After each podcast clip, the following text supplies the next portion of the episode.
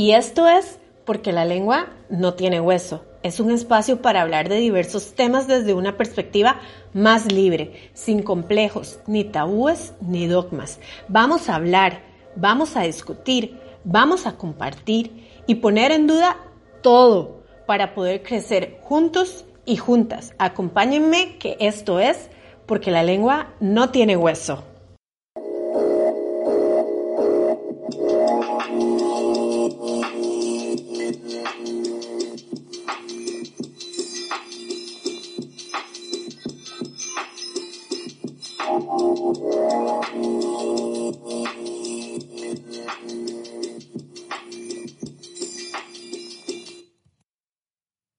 Estoy aquí en Porque la lengua no tiene hueso, creando un podcast nuevo que se llama El amor puede ser para siempre. Y estoy con Andrea Cuenca, que es una psicóloga experta en temas de género. ¿Cómo estás, Andrea? Hola, Mónica. Muchas gracias por la invitación. Muy feliz de compartir con vos y con todas las personas que nos escuchan. Igualmente, yo estoy feliz de tenerte en, este, en esta oportunidad para este podcast. Y bueno, eh, hoy justamente publiqué en el Instagram de por qué la lengua no tiene huesos que si la gente quería me podía compartir preguntas para hacerte. Y una de las preguntas que me pareció muy, muy interesante fue si es posible saltarse la etapa de enamoramiento, digamos, del amor y entrar, digamos, ya, no sé, a la etapa racional, a la más racional.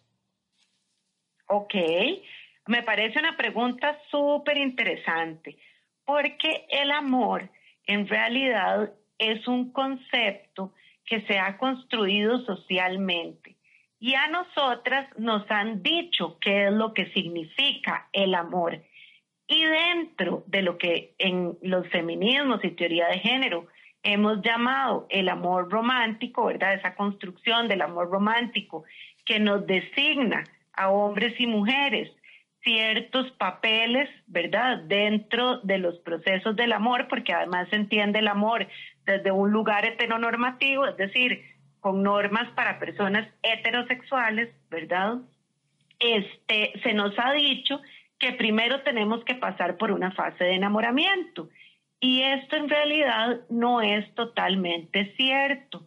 ¿Por qué? Porque cuando nosotras sentimos ese enamoramiento, es esa primera etapa donde creemos que aquella otra persona viene como a llenar una serie de vacíos que nosotras nos han dicho que tenemos también, ¿verdad?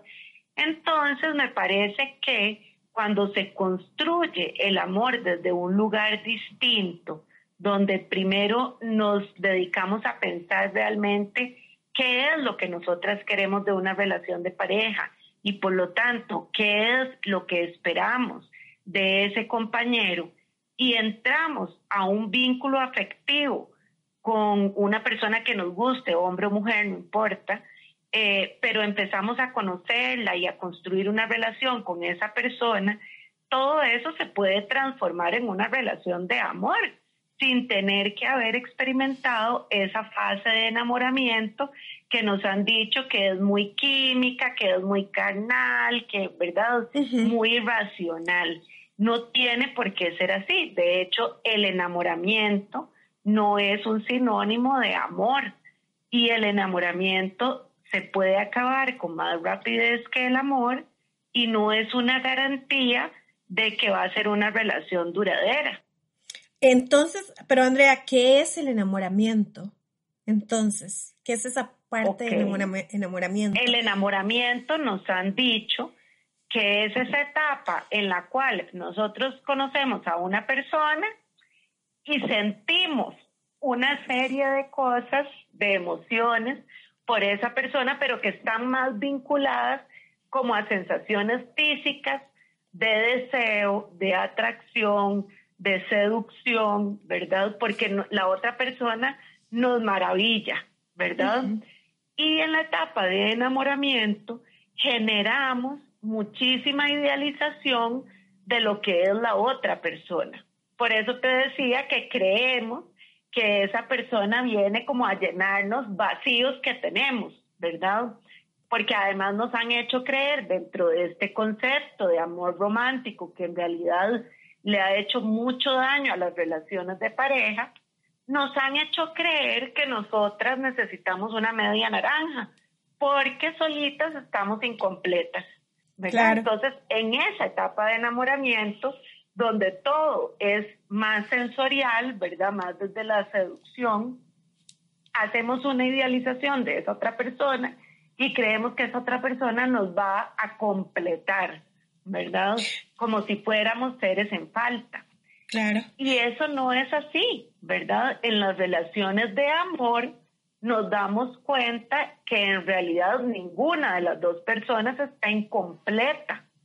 Son personas completas que se acompañan de otra persona que también está completa para poder construir en pareja una serie de proyectos y de vivencias y etcétera, donde eh, está el tema de la sexualidad, están los proyectos de pareja, está el, posible proyecto de familia, desde donde entendamos la familia, ¿verdad? No tiene que ser una única familia. Yo también creo que hay como una idea errónea de que cuando nos desenamoramos, dejamos de amar. Entonces yo creo que hay mucha gente que donde pasa la, la etapa de, de aquel deseo, de aquella pasión, creen que ya dejaron de amar. Eh, y bueno, yo no sé si, si eso es confundible, digamos. Pues sí, porque a nosotros nos han dicho, el, el, amor romántico tiene una serie de mitos que en otro momento podríamos conversar pero uno de los mitos que tiene es que el enamoramiento es para siempre, ¿verdad? Entonces, eso también se confunde con que las relaciones de amor tienen que ser siempre apasionadas, tienen que ser siempre llenas de química, de deseo, de seducción, que uno cada vez que ve a la otra persona tiene que sentir mariposas en la panza. Y eso en realidad nos llena de confusión porque yo puedo llegar a amar a otra persona y construir una relación sana y de amor sin que necesariamente todo el tiempo yo sienta como un volcán en erupción, ¿verdad? Es decir, más bien parece que las relaciones más sanas y más duraderas son las que nos llevan a sentirnos en paz, con tranquilidad. Evidentemente la sexualidad, el deseo están ahí, pero no tienen que ser de todos los días, ni una cosa permanente. Claro. Hay un descubrir y hay distintas etapas. Y además también tenemos que entender que las personas, aún estando en una relación de pareja, vamos a ir teniendo cambios que no son individuales.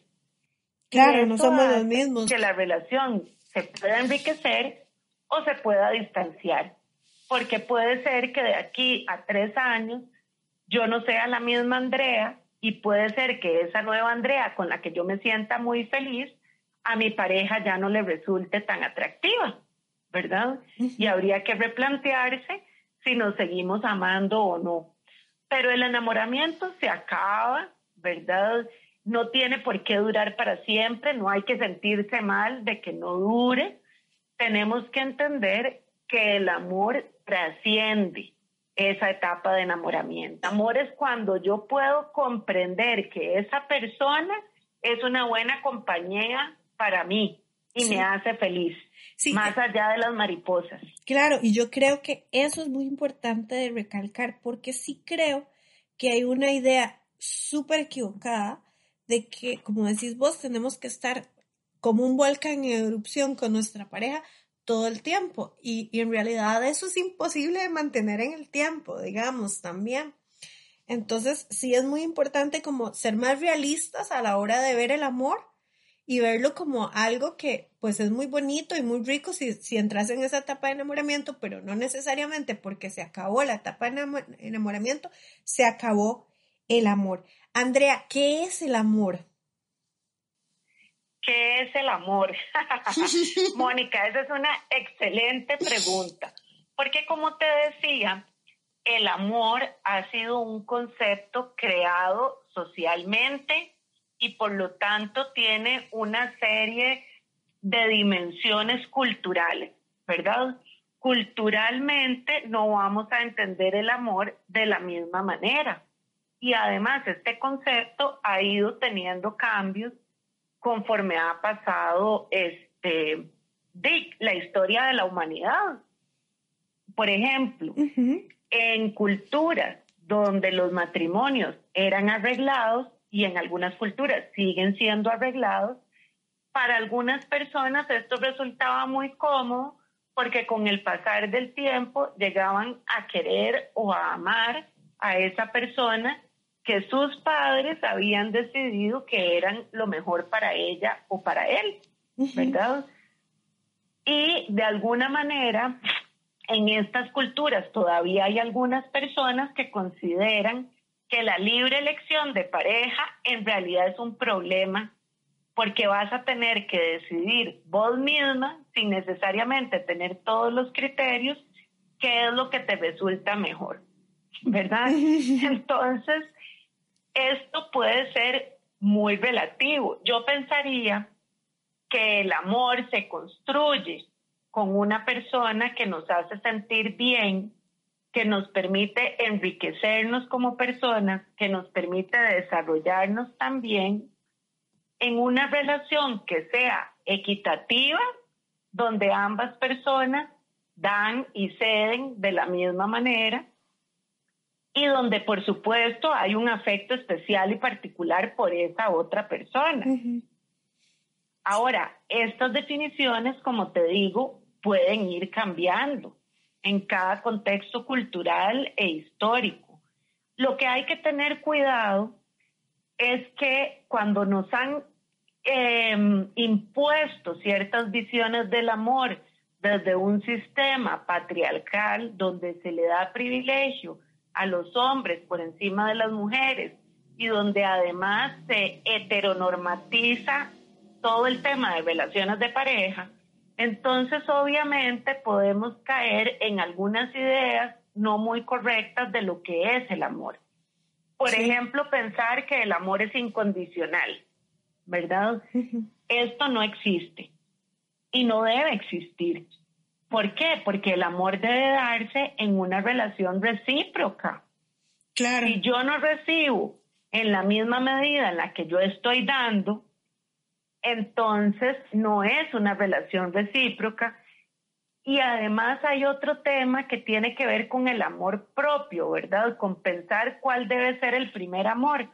Porque desde esa visión del amor romántico que se nos ha ido imponiendo a nosotras, nosotras hemos creído que tenemos que hacer todo por mantener a la pareja y tenemos que renunciar incluso a nosotras mismas.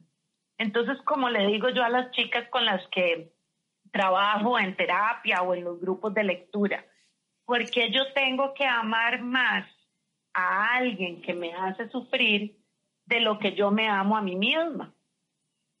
¿Por qué tengo yo que darle a alguien que me está haciendo sentir mal más de lo que yo me doy a mí misma?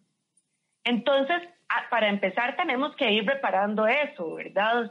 La capacidad que tenemos de amar a un otro o a una otra tiene que también ser posterior a esa capacidad que yo tengo de amarme a mí misma. Por eso te decía, lo primero es entender qué es lo que yo quiero de una pareja y de una relación. Claro, sí.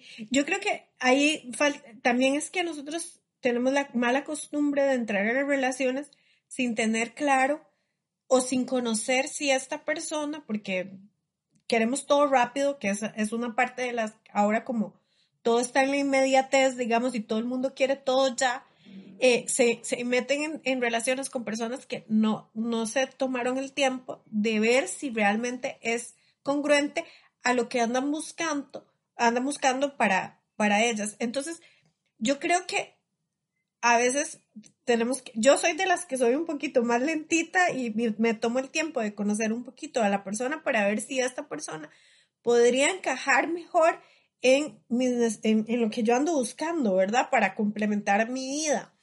Y yo creo que muchas, mucho de los fracasos del amor es que nos metemos creyendo o idealizamos a esta persona Y luego, cuando ya se va la etapa de enamoramiento, descubrimos que es alguien totalmente eh, eh, contrario a lo que nosotros queremos para a largo plazo, ¿verdad? Entonces, por eso muchas relaciones terminan eh, en eso, digamos, de que no era lo que yo andaba buscando. Andrea, yo he oído muchísimo este tema de que sí, de que uno tiene que amarse primero para poder amar a alguien después. Pero, ¿y si no?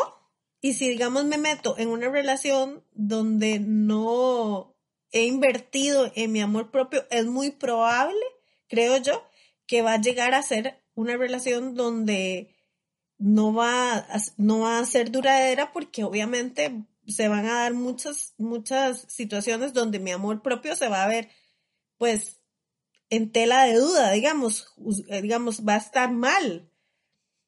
Yo creo. ¿Y cómo hace uno también para saber, cómo hace uno para saber que uno se quiere? Qué importante. Mira, tal vez lo primero que yo le recomendaría a las chicas, porque tenemos que saber que nosotras en este patriarcado llevamos las de perder, ¿verdad?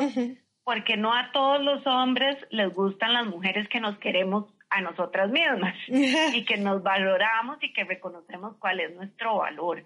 Entonces, eh, hay varias cosas que creo que son importantes de hacer. La primera es estar muy clara yo de qué tipo de relación quiero y ser honesta con eso. Es decir, yo quiero una relación de pareja o lo que quiero es tener un amigo con el cual eh, tener relaciones sexuales cada cierto tiempo o lo que quiero es conocer gente porque esa honestidad que yo tengo que tener conmigo misma, la tengo que tener también con la persona con la cual yo me voy a vincular, ¿verdad? Porque no sería justo. Entonces yo tengo que tener mucha claridad. También esto está vinculado a que a las mujeres se nos ha negado históricamente el derecho al placer.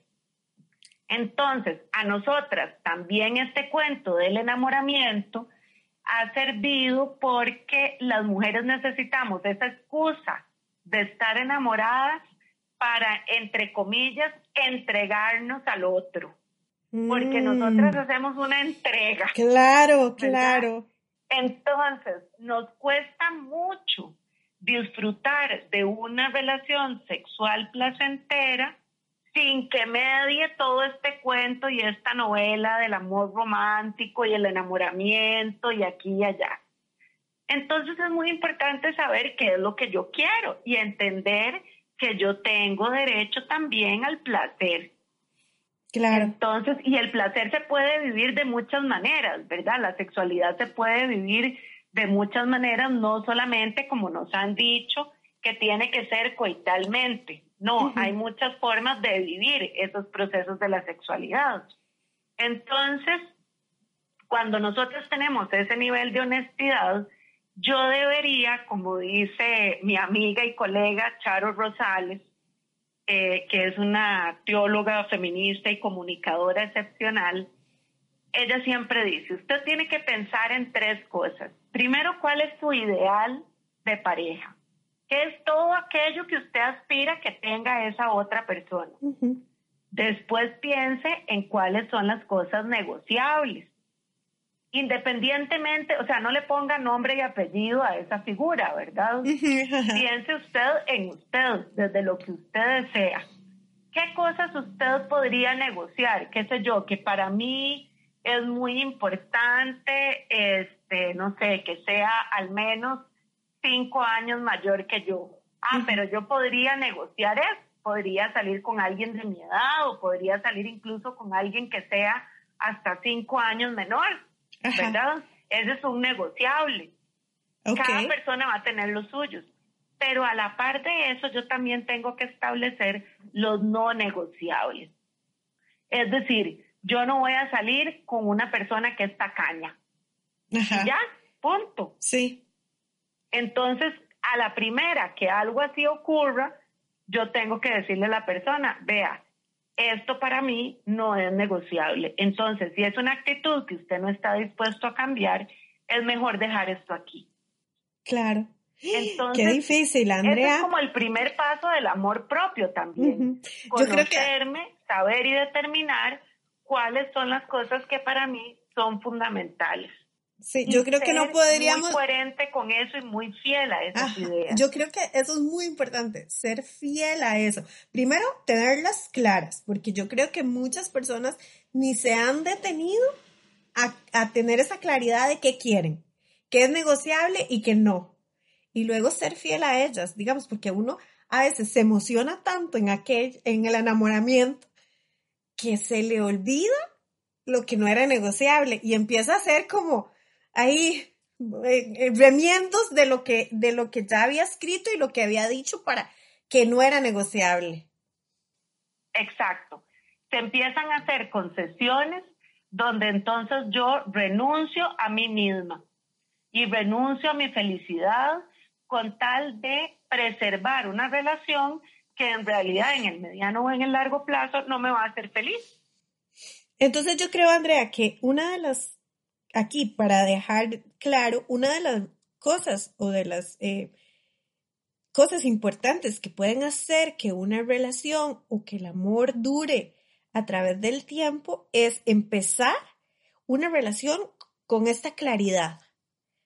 Eh, Exacto. Y, y ser fiel a esto. O sea, si usted encuentra es, digamos, si usted lo tiene claro y es fiel, es muy probable que usted nunca se sienta que se decepcionó, que se abandonó, que está haciendo algo o que está con alguien que no le gusta completamente, digamos, dentro de lo normal, digamos, dentro de lo posible.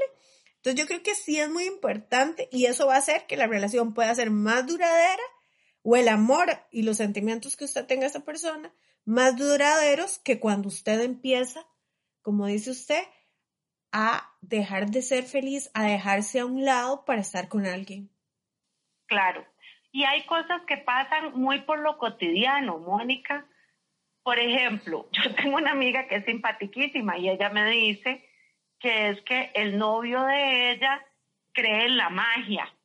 Y entonces yo le decía, pero ¿cómo cree en la magia? Y me dice, sí, él cree que él va al baño, deja ahí el pijama y al día siguiente le aparece lavado y doblado en el cajón. ¿Verdad? Él cree en la magia porque cree que esas cosas ocurren mágicamente.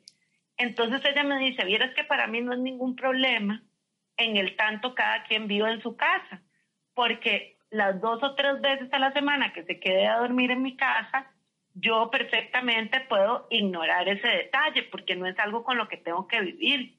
Pero él sabe que si en algún momento quiere que convivamos de forma permanente, tiene que resolver eso.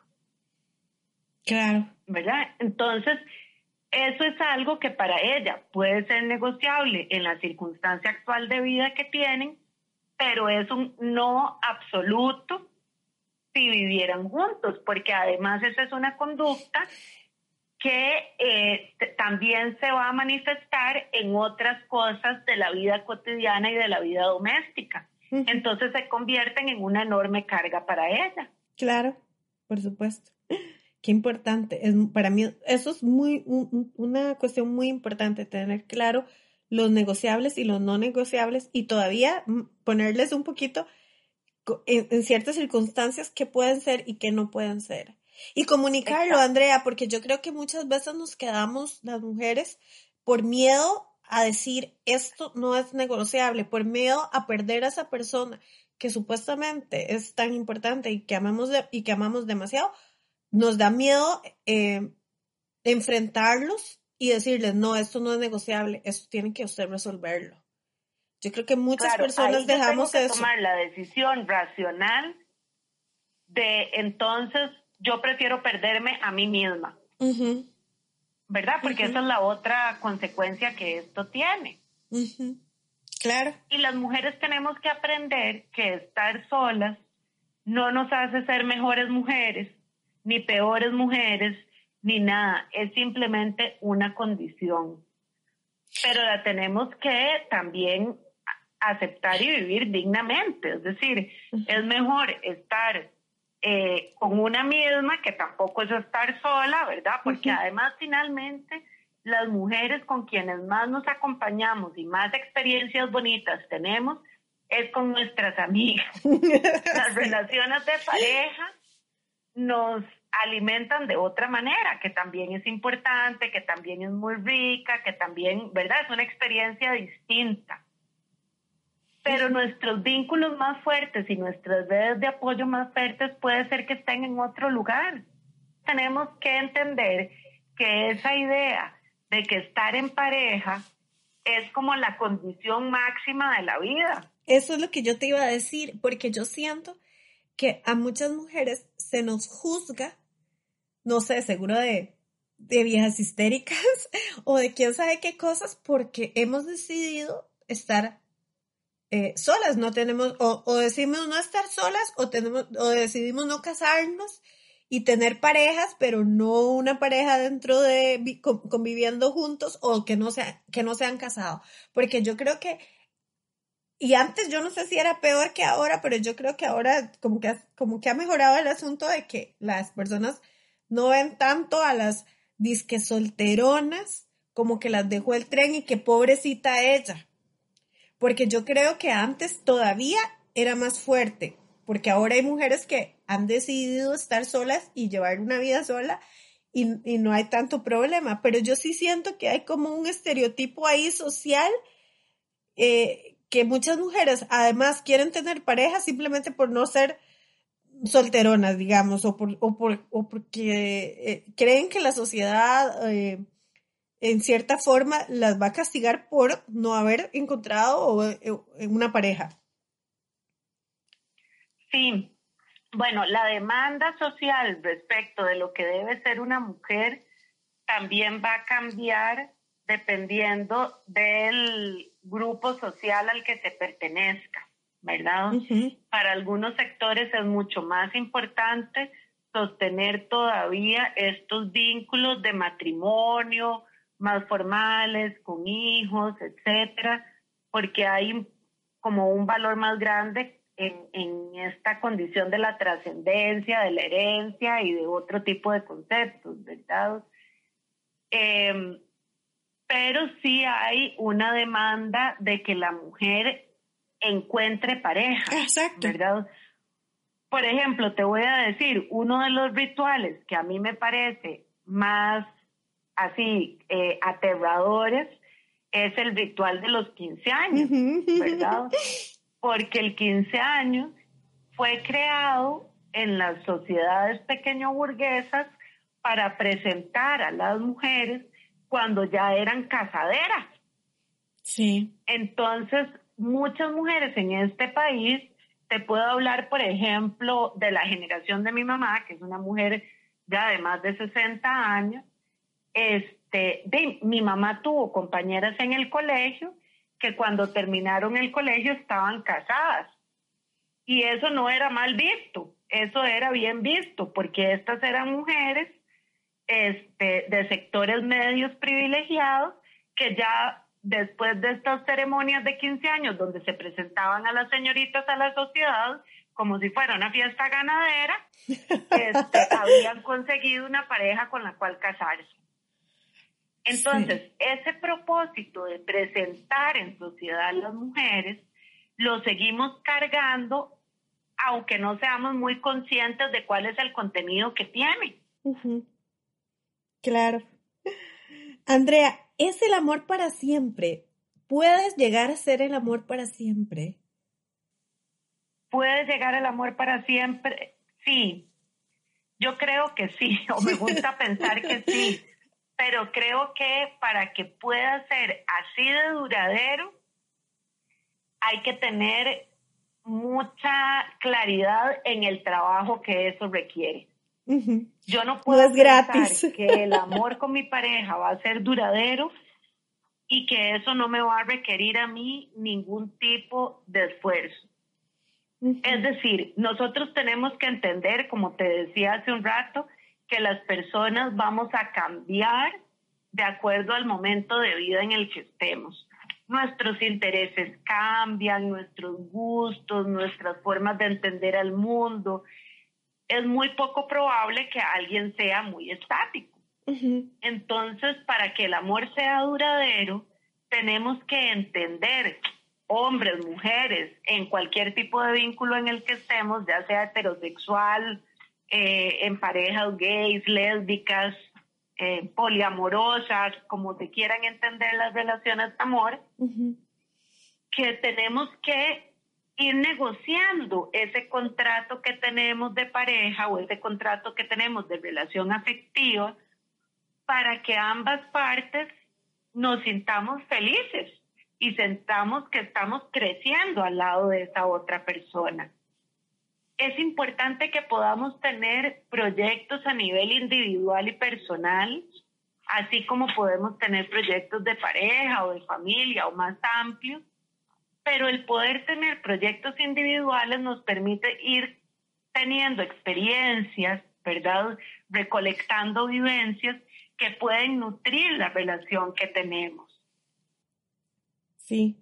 Y, y digamos, por ejemplo, estas, estas cosas que, digamos, ah, yo estaba oyendo una canción que dice, el agua apaga el fuego y el amor los años. y yo me pongo a pensar, es que la gente ahora, digamos, yo me puedo pensar, uy, ¿será tan aburrido estar tantos años con la misma persona? Pero yo creo que es porque creen que esa persona definitivamente va a ser la misma siempre. Y no. En realidad es como usted dice, vamos cambiando, vamos cambiando de intereses, vamos, em, eh, no sé, creando nuevas rutinas y, y todo el asunto. Y nunca estamos con la misma persona, nunca terminamos de conocer a esa persona porque definitivamente, como decís vos, la gente cambia a través de los años. Eh, yo creo que es muy importante que tengamos claro eso y que no, o sea, que la persona que, con la que estamos ahorita, muy probablemente si chequeamos con quién empezamos, inclusive en un periodo pequeño de seis meses, vamos a encontrar que cambió, que algo, algo, algo, algo, pues pudo haber cambiado en ese tiempo. Sí, solo una persona muy, muy testaruda no cambiaría, ¿verdad? Porque aunque nuestra esencia puede seguir siendo la misma, la forma en la que entendemos la vida puede ir cambiando. Y lo que vos hablas de las rutinas es muy importante, poder ir estableciendo rutinas diferentes en todos los niveles de la vida, desde lo cotidiano y doméstico hasta en la vida sexual. Obviamente las parejas necesitan tener nuevas experiencias, que sean conciliadas por ambas partes, que sean del disfrute y el goce de ambas partes, pero que les permitan también desarrollarse y volverse a conocer incluso en la vida sexual. Claro, por ahí me preguntaban, por cierto, que cuando, que si cuando se acababa el sexo, se acababa el amor. Porque usted ha visto que hay muchas relaciones que conforme van pasando los años, la vida sexual como que va disminuyendo, disminuyendo. Entonces, sí. Eh, hay una idea de que el sexo y el amor son paralelos o que en la medida que usted tenga sexo así ama. claro. Mira, yo te voy a decir que yo pensaba que las personas adultas mayores no tenían sexo hasta que hace muchos años eh, le ayudé a una compañera, una colega, que estaba haciendo su tesis precisamente sobre la sexualidad en personas octogenarias, es decir, personas de 80 años y más. Y me tocó entrevistar hombres y mujeres de esa edad y resulta que seguían teniendo una vida sexual activa. Mira. No necesariamente tiene que haber penetración, ¿verdad? Por eso te decía, la sexualidad se vive y se experimenta de muchas maneras y tenemos que dejar ese esquema de que todo debe ser coital, ¿verdad? Pero Andrea, digamos, por ejemplo, eh, más, digamos, yo entiendo lo de, digamos, de, las personas ya adultos mayores, pero digamos, en una relación de personas mm, mm, no adultas mayores, cuando viene mucha rutina, mucho estrés, mucho, hay gente que deja de tener sexo y mucha gente piensa que el hecho de que dejaron de tener sexo está muy relacionado con que ya no se aman. Bueno, es que la ausencia de sexo puede tener varios orígenes. Puede ser que, por ejemplo, sea una pareja con un bebé recién nacido y que estén agotados, sobre todo la mamá, que va a tener un sueño interrumpido, que va a estar cansada, que además el cuerpo está como en función de alimentar y cobijar a un ser indefenso. Entonces puede ser que la rutina de la sexualidad se vea afectada temporalmente. Y no quiere decir necesariamente que no hay amor. Puede ser que haya parejas que ya tienen mucho tiempo de estar casados y que la rutina de la sexualidad les resulte aburrida, ¿verdad? Y por eso es importante poder ir teniendo otro tipo de experiencias, de juegos, y además de crear el ambiente para poder tener una sexualidad satisfactoria. Porque si vos estás consumida en una rutina donde todo el mundo trabaja, llega súper cansado y cansada a la casa, eh, ¿verdad? No dan como deseos de absolutamente nada. Claro. Hay personas, yo conozco parejas que tienen muchísimos años de estar casadas y lo que han logrado aprender es a establecer ciertos espacios, qué sé yo.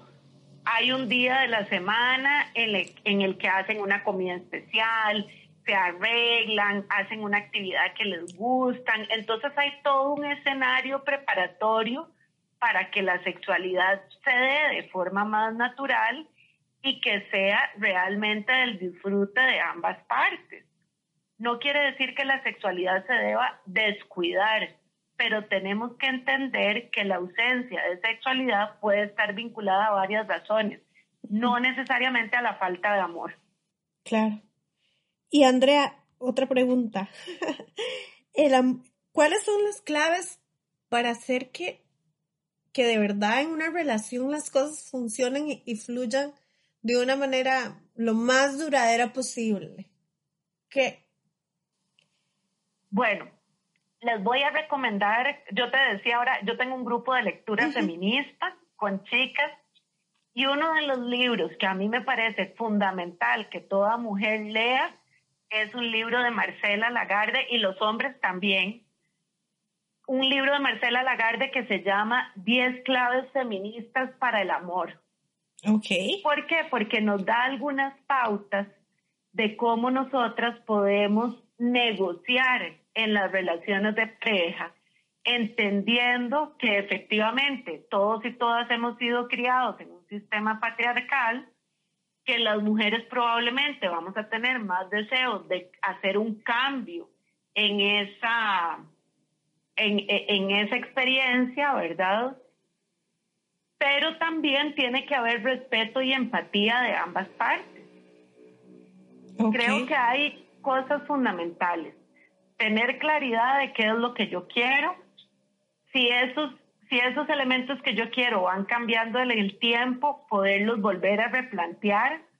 Ser muy honestos y honestas, primero conmigo misma y después con mi pareja para ir proponiendo también nuevas cosas que le puedan dar aire a la relación.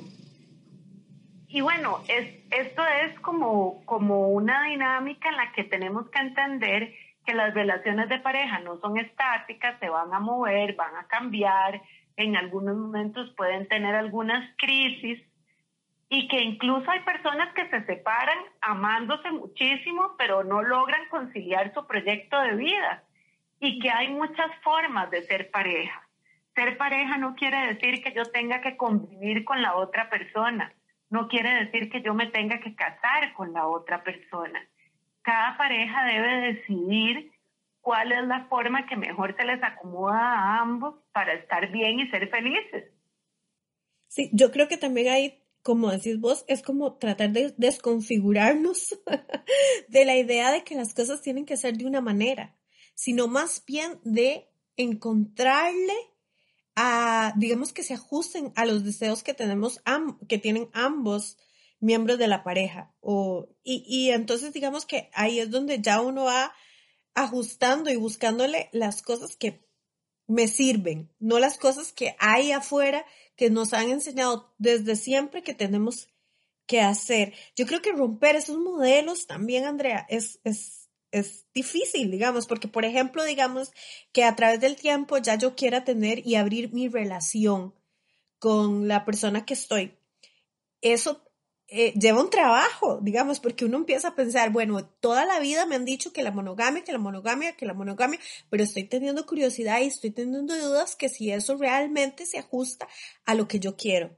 Y romper con eso lleva trabajo también, para uno, digamos, y digamos que luego comunicarlo a la pareja, porque uno mismo tiene miedos de salir de, esos, eh, de esas estructuras que nos han enseñado.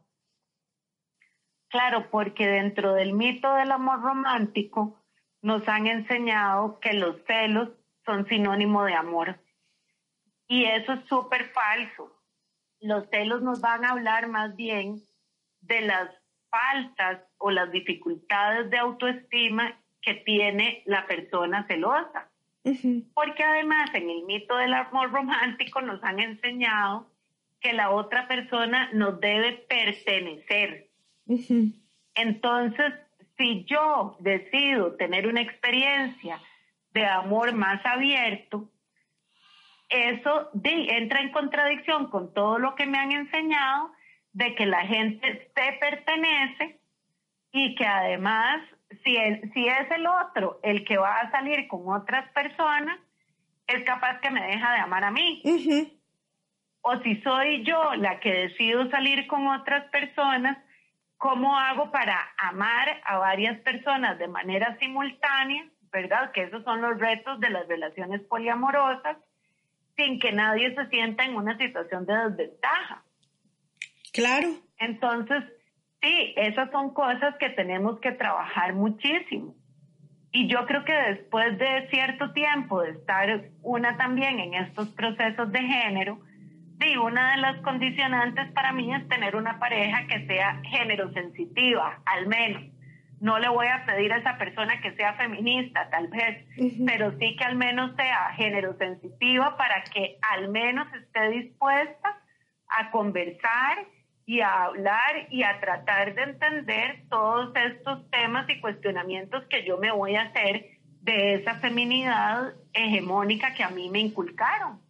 Sí, sí, sí, yo creo que digamos que ahí eh, también es como permitirse a uno mismo explorar otras cosas, porque como le digo, hay gente que ni siquiera se pone es, o sea, ni siquiera duda de eso por no prender la llamita de, la curiosidad, digamos.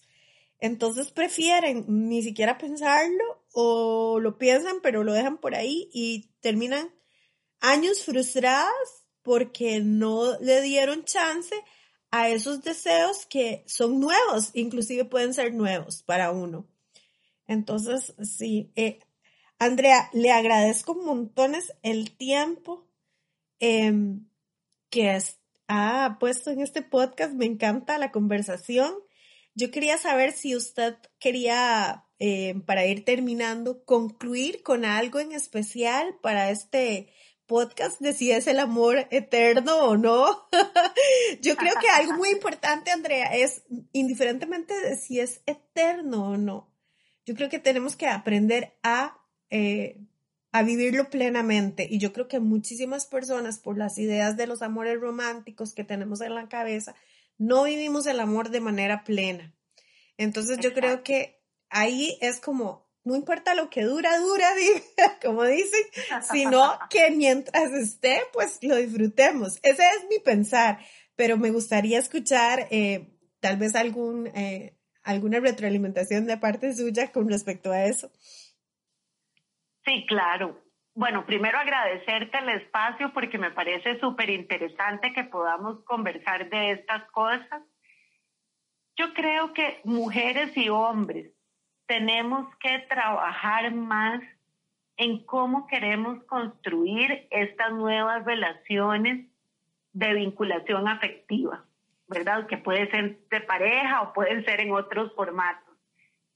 Pero que podamos también formarnos, comprender de dónde vienen esas ideas de amor que nosotras hemos tenido toda la vida y entender también que no deben ser tan correctas si nos generan a nosotras contradicción y si históricamente no nos han permitido a las mujeres ser felices. Hay algo que no está funcionando bien en ese concepto tradicional del amor y eso es importante revisarlo. Creo que tenemos que dejar de tener miedo, de tener nuevas experiencias afectivas en relaciones más equitativas, donde nosotras nos sintamos valoradas y queridas, ¿verdad? Y las mujeres tenemos que dejar de tener miedo de pedir o de demandar aquello que resulta justo en una relación de tener. Uy, eso me gustó demasiado. Porque es cierto, es cierto, lo que es cierto, a nosotros nos da miedo inclusive hablar de las cosas que ya no queremos por miedo a perder a la pareja. Muchas personas que yo les he tenido conversaciones con amigas y yo le digo, pero dígale, ay, Mónica, es que no quiero porque eso va a traer problemas y discusión y va a traer eh, fricciones en la pareja y lo dejan pasar al final. Hay gente que se queda callada y lo deja pasar. Sí, las mujeres tenemos que dejar de posponernos en todo sentido, pero en las relaciones de pareja aún más, porque son las relaciones que tenemos día a día con otra persona y además son relaciones que nos pueden desgastar muchísimo. Vean, es terrible porque, por ejemplo, las estadísticas mundiales nos dicen que las mujeres casadas viven menos que las mujeres solteras o divorciadas. En cambio, los hombres casados viven más que los hombres solteros o divorciados. ¿Qué quiere decir esta estadística tan terrible? Que las mujeres terminamos entregando la vida en relaciones que no son recíprocas, donde nosotras tenemos a cargo el cuidado de los otros, y donde nosotras nos postergamos permanentemente, incluso en nuestra salud. Entonces, esas estadísticas tenemos que hacer que cambien. No puede ser que un determinante de la longevidad sea tener o no tener pareja, porque esa estadística nos está hablando de la desigualdad que se vive en las relaciones de pareja tradicional. Entonces, aunque lo hablamos desde un lugar muy jocoso, el tema del amor, de, de, entender o de querer tener un amor para toda la vida, puede tener grandes costos en nuestra calidad de vida. Entonces son temas fundamentales a trabajar, a llevarlos a los procesos terapéuticos, a conversarlos con las amigas y los amigos y en todos los espacios que así lo deseen. Eh, yo les invito a participar también del grupo de lectura porque he visto la transformación de la gente que se vincula a un espacio formativo, a un espacio que es sororo, donde todas nos recibimos con afectos, sin juicios. Hay que entender que las experiencias de vida de cada quien son todas valiosas, son únicas y que además tienen una tienen un origen y tienen una explicación. Entonces, poder encontrar espacios donde podamos hablar, conversar eh, con, con, todos nuestros miedos y con todo lo que traemos y poder depositarlo ahí y poderlo elaborar, pues es súper rico. Este espacio de lectura eh, va a estar disponible. Yo vi que ya lo vas a abrir, ¿verdad? Dentro de poco. Yo voy a... Voy a tener dos grupos. Los, los, grupos de lectura se reúnen una vez al mes. El grupo de principiantes empieza el próximo miércoles, el miércoles 29, a las 6 de la tarde. Nos conectamos por Zoom. Es un grupo para empezar a entender conceptos de feminismo, ¿verdad? De los distintos tipos de feminismo. El otro grupo que también se reúne una vez al mes va a empezar el primero de agosto y la idea es que podamos empezar a revisar nuestras prácticas, ¿verdad? Entonces, es para compañeras que tienen como algunos conocimientos ya de género, feminismo, pero también las chicas que no los tienen pueden meterse y ahí nos vamos poniendo al día con todo. Ese, esa lectura es al 88 22 98 91. 88 22 98, 91. Ok. Andrea, estos grupos de lectura son basados en alguna lectura en especial o es usted saca, no sé, textos o algo así? ¿Cómo es la, cómo la dinámica? Las chicas que se contactan conmigo antes de la sesión, yo les envío la ah, lectura del mes y en la sesión que dura dos horas comentamos la lectura. ¿Y tienes yo algún... les mando generalmente una guía de qué es lo importante que podemos como ir rescatando de la lectura o, qué, o qué le vamos a dar énfasis durante la sesión para que entonces puedan hacer una lectura dirigida. ¿Y es, tienes un límite de cupo o las que quieran? Bueno, está abierto porque generalmente participan unas 10 personas. este, no serían más de 15 para poder darle la posibilidad a todos de participar, de hablar, ¿verdad? Sí. Pero bueno, en el caso de que se pasara ese número, podemos abrir un segundo grupo. eso no es ningún problema. Bueno, qué interesante. Sí, yo voy a ser de las que me voy a matricular. Todavía no me decido en cuál, pero sí voy a, voy a, voy a tratar de, de matricularme porque sí me encanta la idea de ese grupo de lectura y aprender de todas, digamos, porque eh, como dices vos, todas tenemos diferentes eh, vivencias y uno aprende de, todas las vivencias de, todas, las personas. Es muy, muy interesante.